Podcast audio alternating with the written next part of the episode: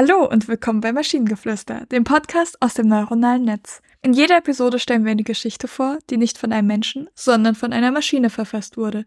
Und damit kommen wir zu unserer heutigen Geschichte über Organe, mehr Organe.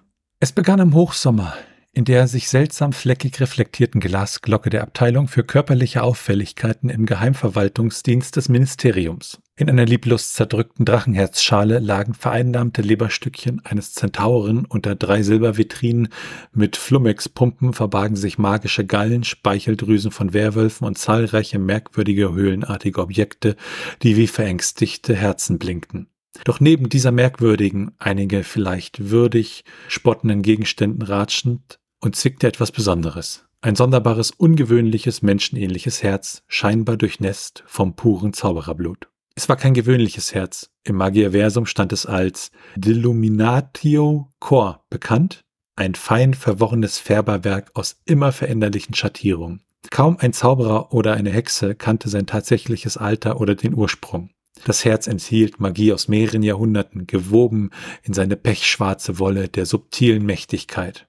Aber noch bemerkenswerter war seine einzigartige Fähigkeit. Es war das einzige Organ, das winzig blau-grüne, violett umrandete Zellen produzierte.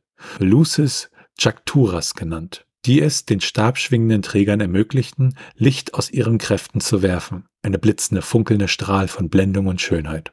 Das ungewöhnliche Organ war tief in den Tiefen des Ministeriums eingelagert worden, nachdem einige der begabtesten Zauberer des Magierversums vergeblich versucht hatten, das Segen und sein Fluch und sein Vermögen zu nutzen.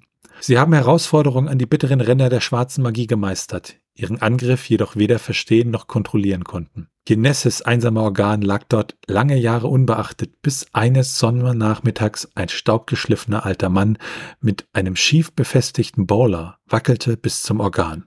Er zog einen eher schäbig zum Besen modifizierten Hickory-Wanderstab hervor und berührte es zögerlich. Ein hohler, pulsierender Laut hallte durch den Raum. Der ältere Magier schnippte seinen Stab und murmelte leise Relevare Cor. Das Herz sprang augenblicklich in die Luft und danach passierte etwas Fantastisches. Magisch angespannt erzwang dieses entfesselte organische Wunder blau-grüne, violett umrandete Zellen in Massen, spuckte hochblendende Fontänen von Lichter heraus.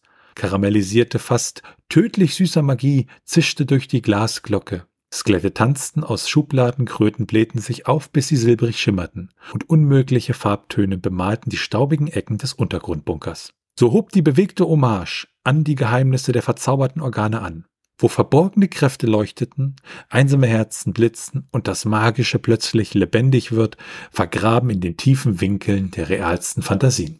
Und jetzt fass bitte nochmal in fünf Wörtern zusammen, worum es in dieser Geschichte geht. Ich habe nämlich gar keinen Plan. Supergeiles, superleuchtendes, total krasses Organ in einem Haufen anderer Organe. Ähm, böse, böse, deshalb muss das eingelagert werden. Magier kamen, haben versucht, Dinge zu tun. Und gegen Ende kam älterer, geheimnisvoller Magier, murmelte coolen Zauberspruch, coole Sachen passierten und wir wissen immer noch nicht, was los ist. Sehr gut, danke. Ich habe zwar immer noch nicht verstanden, worum es geht, aber hey, irgendwas mit Organen. Aber es sind coole Wörter, da, also so coole Bezeichnungen, also Delicium Chor und Lucas Jacturas und Re Relevare Chor. Ich fand, finde, das klingt schön. Definitiv, ja. Ansonsten fand ich die Geschichte ähm, relativ cool. Also die ließ sich cool lesen und ich fand auch dieser geheimnisvolle Magier am Ende, also da habe ich so ein bisschen Spannung gespürt, weil ich dachte, oh, oh, was passiert jetzt, was passiert jetzt? Also das, das hat mich positiv überrascht, ne?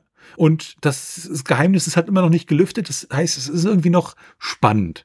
Und was ich auch ganz toll fand, äh, der erste Satz, es begann am Hochsommer, in der sich seltsam fleckigen, reflektierenden Glasglocke der Abteilung für körperliche Auffälligkeiten im Geheimverwaltungsdienst des Ministeriums. Super. Ich finde, die, die Sätze sind in den meisten Fällen zumindest relativ lang, weswegen man, wenn man am Ende ankommt, schon wieder vergisst, was am Anfang passiert ist. Ähm, aber das passt irgendwie zu der Geschichte, weil man ja so ein bisschen so dieses Setting mit Zauberern und so, so Gelehrten und sowas hat, die vermutlich sehr gelehrt sind und dadurch sehr hochtrabend reden würden. Und da passt halt der, der Stil von dieser Geschichte relativ gut zu, auch wenn ich sagen muss, sehr anstrengend, dem zuzuhören. Äh, ja, das äh, ist schon ein bisschen, ja, anstrengend. Ich glaube, das trifft es ganz gut. Und wenn ihr Ideen oder Stichwörter habt für eine Geschichte aus der Maschine, zum Beispiel über den Mount Everest, der einen Bergsteiger besteigt, dann schreibt uns eure Ideen per E-Mail an info.t1h.net oder über das Kontaktformular auf der Webseite. Bis zur nächsten Episode von Maschinengeflüster. Tschüssi. Bye bye.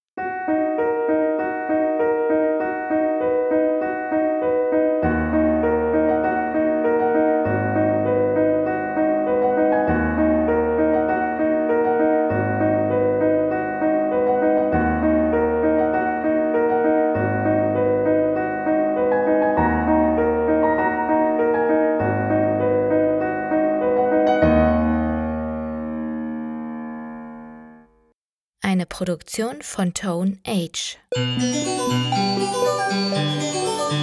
T1H.net